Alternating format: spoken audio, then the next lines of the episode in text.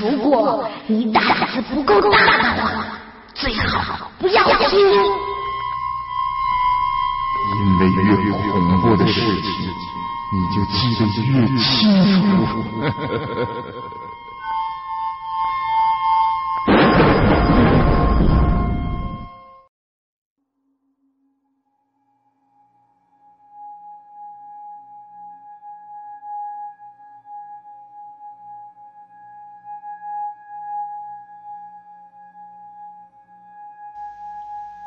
大家好，欢迎大家再一次走进夜色镇。今天这一次的节目，我们来继续说一说关于凶宅关的故事。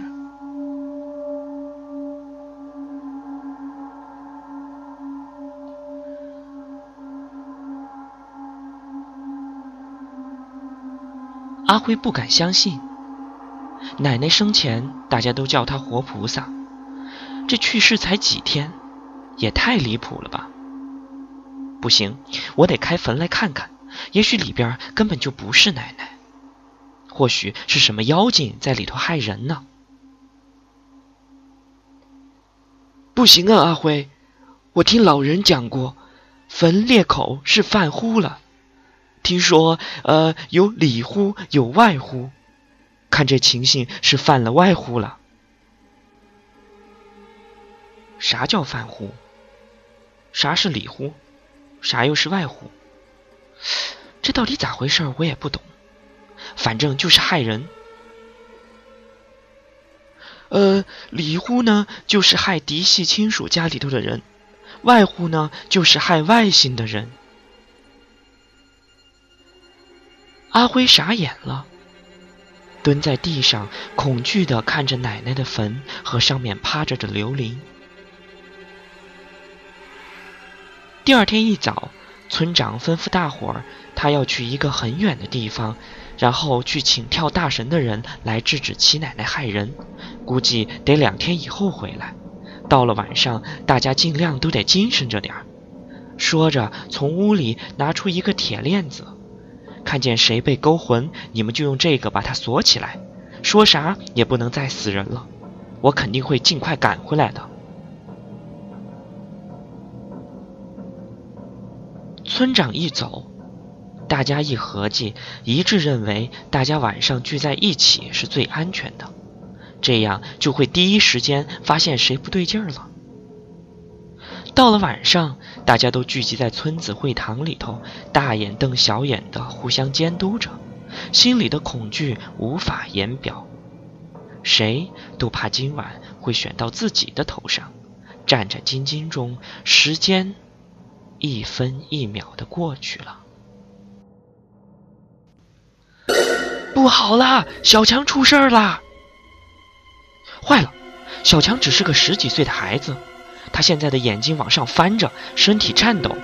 今夜七奶奶竟然选中了他，大家不由分说上前用铁锁把小强锁在了柱子上。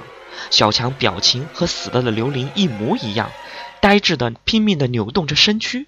想摆脱铁链的束缚，还好村长给的铁链够粗，小强也没有把它挣开。大家松了一口气，总算是制止了这孩子送命的脚步。咔，咔咔，人们似乎又听到了那坟裂开的声音，大家面面相觑，都不敢出声，支着耳朵细细的听着。不可能啊！坟地离得那么远，怎么可能听到那种声音？人们用不相信的口气排斥着恐惧。起风了，呼啦啦的，由远而近的席卷而来。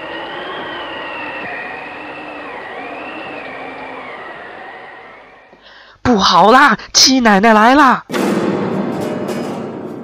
不知是谁喊了这样一声，大家往院子里一看，我的妈呀，那可不是七奶奶吗？她的身上穿着黑色肥大的寿衣，花白的头发散乱的被风吹得飞扬，面色黑暗，瞪着一双只有眼白的眼睛，嘴角和衣襟上干涸有好多的血迹，双手指甲长长的，像鸡爪子一样的抱在胸前，一摇一摆的刮着风就走了进来。快跑啊！人群争先恐后的往外跑，怎奈房门太小，人又太多，一时间人仰马翻，踩踏声、哭嚎的声音不绝于耳，大家乱作了一团。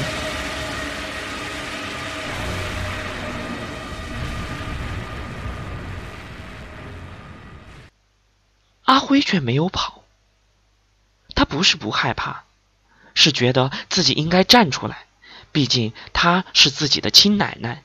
阿辉天真的以为七奶奶不会伤害他，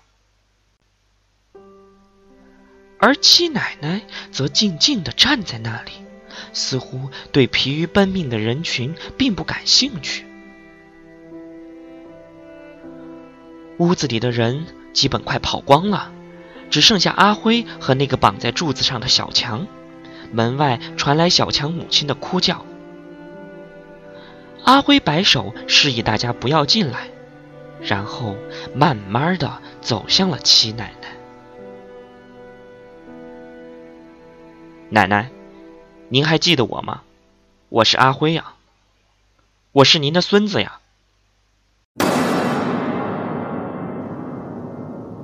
七奶奶歪着头晃了晃脑袋，嗷的一声大叫，直接奔向柱子上的小强过去了。阿辉飞身用身体挡在了小强的前面，七奶奶刹住了身形，又晃了晃脑袋，然后盯着他看着。奶奶，您停手吧，这都是您的乡亲啊！这是，这是您这是怎么了？而七奶奶又发出了嗷的一声刺耳的嚎叫，瞬间抓住了阿辉，转身扔出了门外。阿辉顿时就晕厥了过去。在小强妈妈撕心裂肺的叫喊声中，屋子里传出了咔咔咔的咀嚼声和滋滋的吮吸的声音。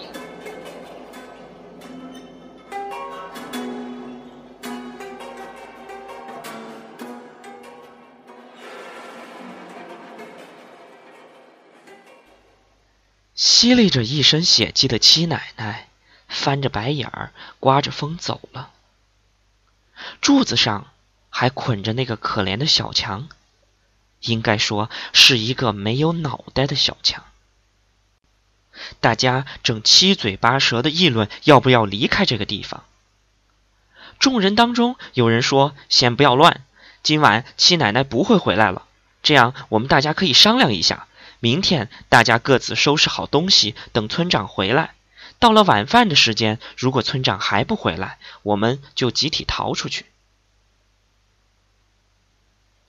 这个提议得到了大家的一致认可，三三两两的帮助小强家里料理后事。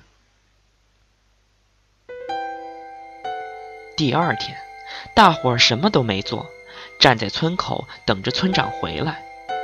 可是过了晌午，还是没有村长的影子。有的人有些坐不住了，陆陆续续的开始有人家离开了村子，还有人张望。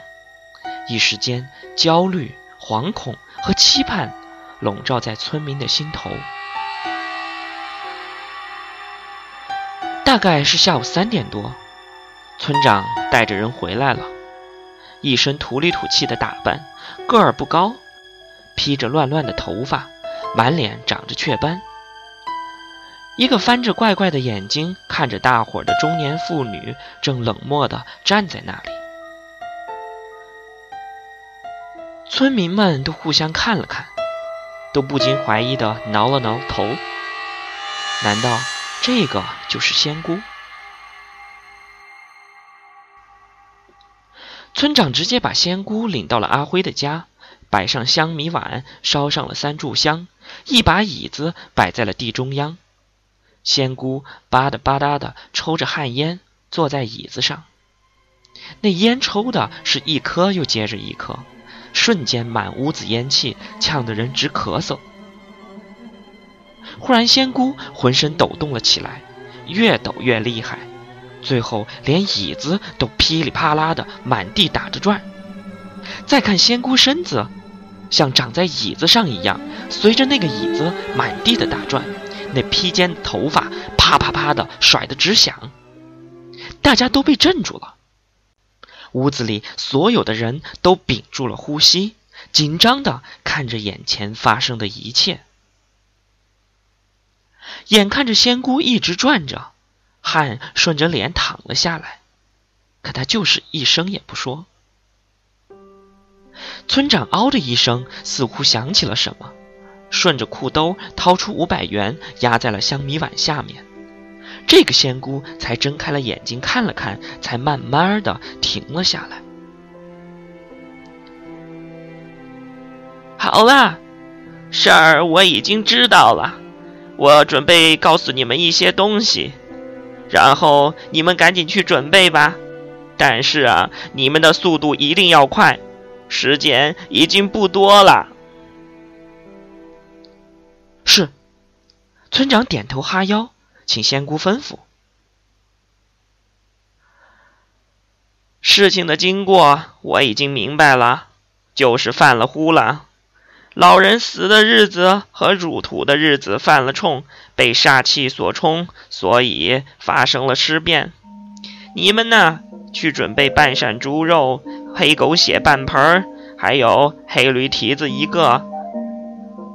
对了，还有草灰半袋儿，你们记着。赶紧去准备吧！这些东西都不是什么难找的东西。黑驴蹄子没有，那么我们就现杀了一头驴。所以很快这些物件就齐备了。看看外面天已擦黑，村长张罗着准备酒菜。仙姑说：“等干完活再回来吃。”就这样。仙姑村长带着十几个胆子大的青壮年来到了七奶奶的坟前。阿辉过来，仙姑一把抓住阿辉的手，瞬间用刀片划开了手指，鲜血如注，瞬间就喷溅了出来。你赶紧跟我走！仙姑抓住阿辉的手，绕着坟头转了一圈。撒开阿辉，仙姑从怀里又拿出一条很长的五彩绳，剪了四只粗壮点的树枝，就插在了坟头东南西北四个方向。然后五彩绳绑在树枝上，围成了一个四方的围栏。村姑看了大伙儿一眼，接着说：“你们呢，都不要动，一会儿听我的指令。”说完，盘腿大坐在坟头上，闭目，也不再说话了。过了一会儿，那个让人胆寒的咔咔咔的声音又响了起来，坟头像往日一样，又开始裂开了一个大大的裂口。赶快给我黑狗血！哗的一声。一盆黑狗血被仙姑顺着裂缝就浇了下去。只听“嗷”的一声惨叫从地底下传了出来，随着叫声，七奶奶浑身是血，就要窜出来。快给我黑驴蹄子！不愧是专业捉鬼的，七奶奶刚一露头，黑驴蹄子就塞进了七奶奶嚎叫的嘴里边。七奶奶瞬间就掉回了墓穴，没了声音。给我把猪肉塞过来！几个小伙子这时候也不怕了，快速的把猪肉就扔了过去。快填土，把土给我填上！仙姑跳出圈外，招呼大家填土。瞬间，坟头的裂缝被填得严严实实的。仙姑拿过那半袋草灰，一把一把的仔细扬在整个坟头上，直到看不见一丁点坟土，才停下了手。扯下了树枝，解下了绳子，仙姑长长的出了一口气。好了，活儿我们已经干完了，回去喝酒吧。从那以后，七奶奶的事儿就变成了一个故事，随着时间被淡忘了，再也没有起过什么幺蛾子了。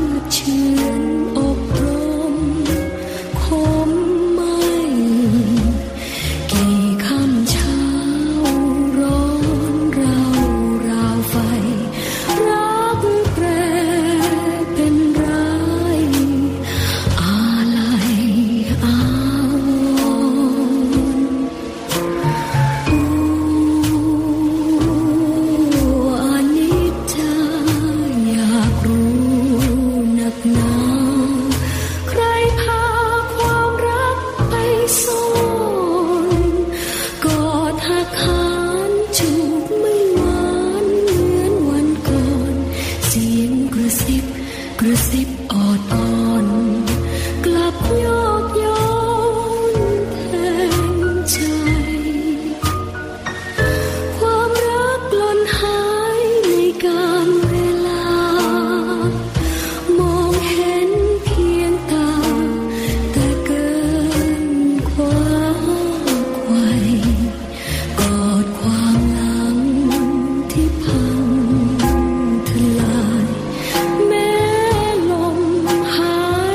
ใจ สุดท้าย